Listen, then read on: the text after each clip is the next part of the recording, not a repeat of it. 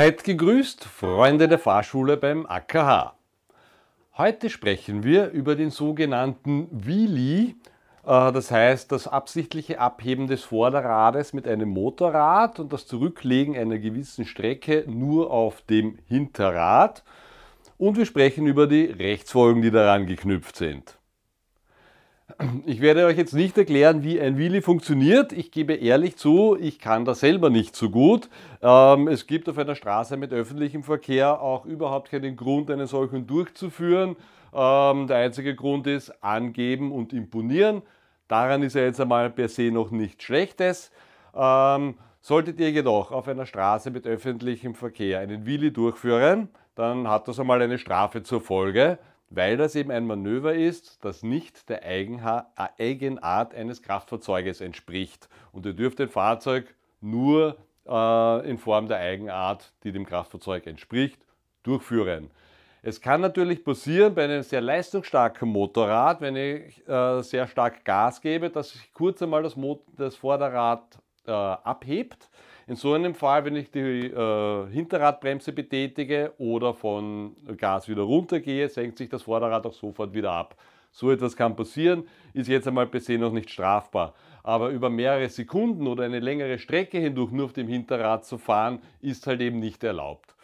Ähm, da kann es natürlich jetzt wieder einige geben, die sagen, na egal, dann kriege ich halt eine Strafe, zahle ich halt ein Knöllchen. Ähm, Spaß gemacht hat es aber trotzdem. Ähm, dem sei hinzuzufügen, dass äh, ein Wheelie nicht nur eine Geldstrafe, sondern auch einen Führerscheinentzug zur Folge hat.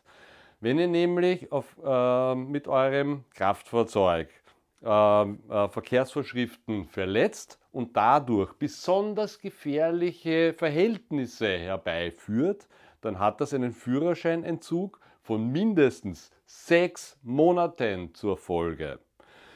Und am Hinterrad zu fahren äh, bedeutet nun einmal, dass man besonders gefährliche Verhältnisse herbeiführt. Selbst äh, wenn ich ein geübter Wheelie-Fahrer bin, auch selbst wenn ich ein Stuntfahrer bin und in der Manege das schon tausendmal gemacht habe, darf ich das niemals auf einer Straße mit öffentlichem Verkehr durchführen, weil es ist am Hinterrad unmöglich, eine Vollbremsung durchzuführen. Ich kann nicht lenken, ich kann nicht ausweichen, ich kann keinen Ausweichhaken schlagen.